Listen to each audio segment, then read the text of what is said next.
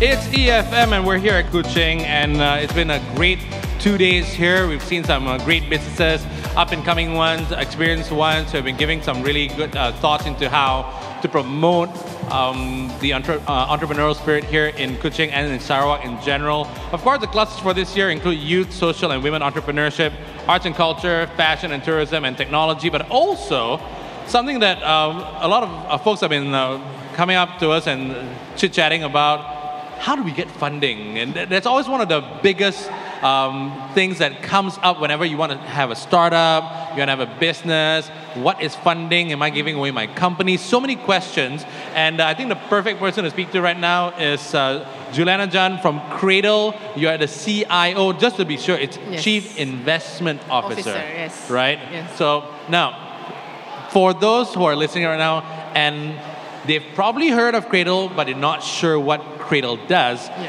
um, I, I'm not sure whether they've spoken to Nazrin before, but what is Cradle? Uh, Cradle is actually an agency under Ministry of Finance. Uh, it was started off in 2003. It was a program under MAFCAT, Malaysian Venture Capital. Uh, Right. Yeah. So basically, um, and in 2003, eh, sorry, 2007, we actually incorporated the company, Cradle Funds Remberhard. So from then, we have uh, started off with giving out grants. Right. So it started off with 50,000 and then 150,000 and then 500,000. So now we have a combination of grants as well as equity. Right. Uh, grant is up to 300,000 and equity under the parent company itself is up to 800,000. Right. Also under Cradle, we have uh, Cradle Seed Venture, which is uh, our VC entity. What when you when you talk about the, the role of Cradle in in here specifically in Kuching, Yes. how new is Cradle in in Kuching? Have you been involved in? I mean, Um, Okay, we have actually over the years since as probably as early as 2005, we've been going to different states. Right. It's Particularly trying to work with the universities, local universities, right? Um, trying to help them commercialize their IP and all that. Um, but I think it so in, in that sense it's not new. But I think the exposure is still lacking Yeah. uh, for especially Borneo. Uh, a lot of our application, I would say like probably 99.5% are actually from Semenanjung. yeah, Yeah, hence why just now my talk was um, talking about not just what Cradle is providing, but also what other agencies are providing. Right. In terms of equity, in terms of grant, in terms of even loan for the startup ecosystem, Right. right? So yeah, and then going back to why we have all these different different uh, products now, is because we started with grants. Right. And then of course uh, the government is saying you've been giving out free money. Yeah. That's how Yeah, exactly, yeah. everybody Everyone always thinks call- of it as free money, yeah. No, it's not, but that's the evolution. So basically, from grant to equity, um, and also um, when somebody is taking equity in your company, I think the seriousness is yeah, there it, it as elevates opposed it. to- yes, Yeah, yes. Right. And then it's a partnership between us and the startups to actually grow the business. Yeah. Instead of just okay, I'm giving you money, you know, develop your product, Yeah. develop your company, and which typically a grant. What is the goal Yeah. from Cradle's point of view? Yeah. for Sarawak. Kuching is probably going to hopefully be, be the, the Yeah, leader. yes. But after it's probably Miri and Bintulu, right? Yes. How far off are we? We don't have a specific target in that sense, Right. um, but to us, it's about educating the ecosystem, Right. right? Um, sometimes, uh, as you were saying just now, it's not about, you know, it's it's like you're introducing something and they're gonna take it up Yep. immediately, probably for the next five years. The percentage probably still 99.5%. Yeah, yeah. But to us, because um, what we're doing is not just about giving out funds. Right. It's, it's about educating. It's about uh, accelerating and trying to build the ecosystem as a whole. Yeah. So um, again, we're participating in in this sort of uh, events because we want to educate. Yeah. Just now, I was talking to some of the students, even the those that ha- have actually graduated. These are the facilities available in Semenanjung, Malaysia. Yeah. And it's actually available to everyone Yeah. in Sabah Sarawak. Just that the exposure is not there, but they can still apply because it's online, Yeah. right? Everything is on, on Yeah. online, so they can just apply.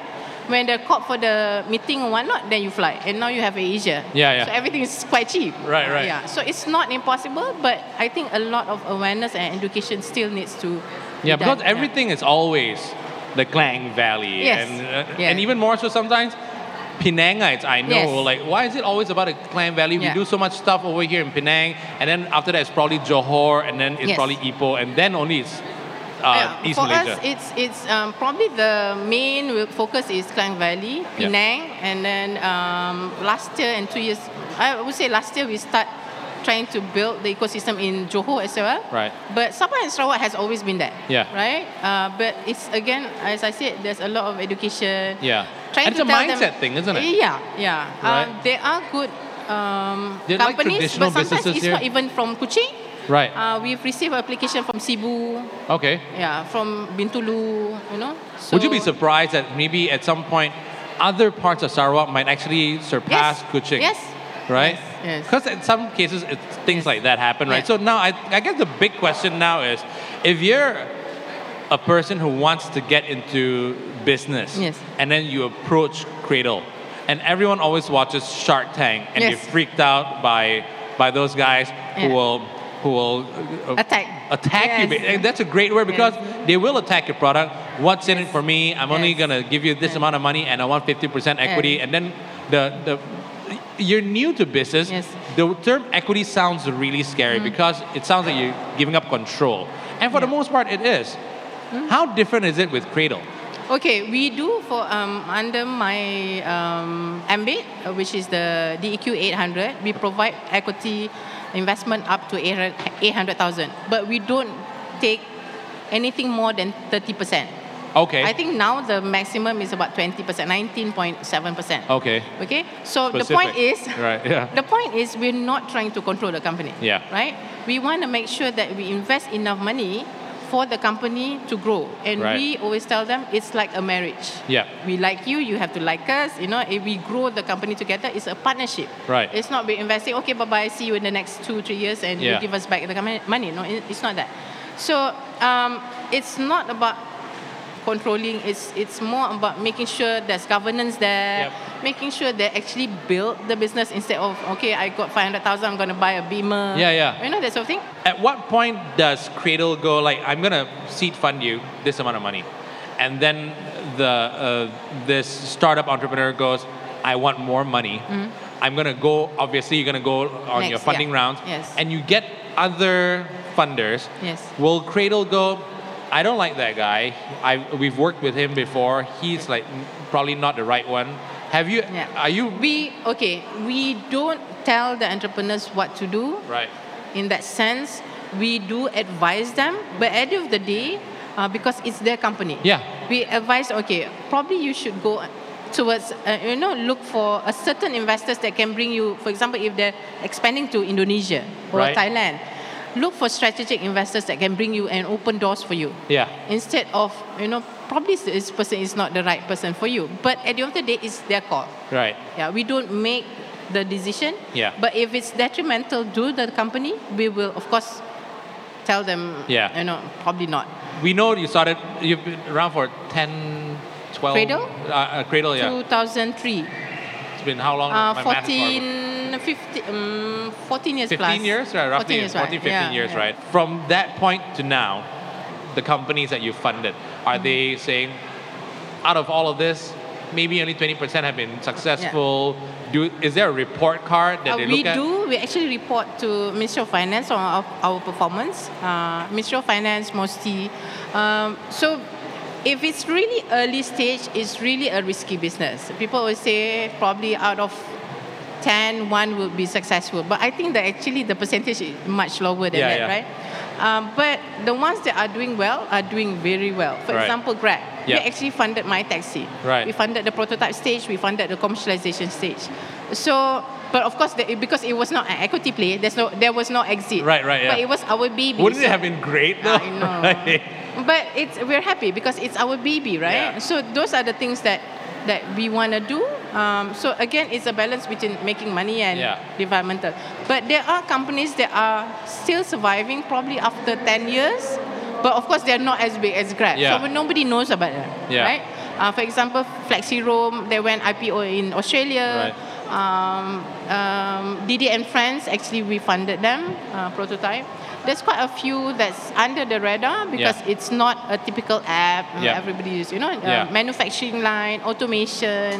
Yeah. Because we invest in everything Yeah. as long as there's What is tech the elements. portfolio? I mean, like, what, what, Yeah. what have you not touched?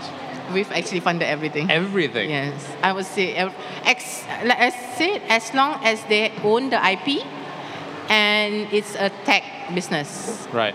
What's Um, big here? Here, it's more of um, manufacturing, uh, construction, uh, um, civil engineering in terms of, um, you know, the peat business. They're trying to. Yeah, yeah, yeah. Yeah. Uh, basically, in Sarawak, that's uh, popular.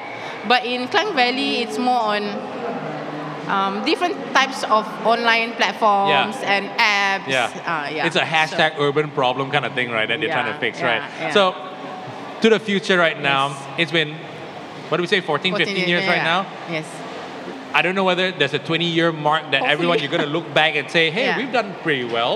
Or Yeah. are you going to go, I think we, we, can, we could have done a bit better? Yeah, of course. Um, of course, there are companies that are doing well, which we are very happy with. Um, but I think we are constantly trying to do more. Yep, of course. Um, We have a small team, about 40 of us, uh, but I think the team is trying to do everything funding, uh, How do you entrepreneur cover support. the whole country though? So everyone is in charge of different districts no, or? uh, we everybody from the highest level to the lowest level try to do multiple portfolios. You have a personal connection with Kuching. I'm Sarawakian. Yep. I'm from Miri. Right. So, but my late mother's from Kuching, so Right. it's it's quite personal. I'm still, uh, although I've been in Semenanjung for the last more than 20 years. I think I've long I'm I've stayed in KL longer than I've stayed in Sarawak, but I'm a Sarawakian Right. by heart. you know, Right. So Last words of advice to people who want to get funded.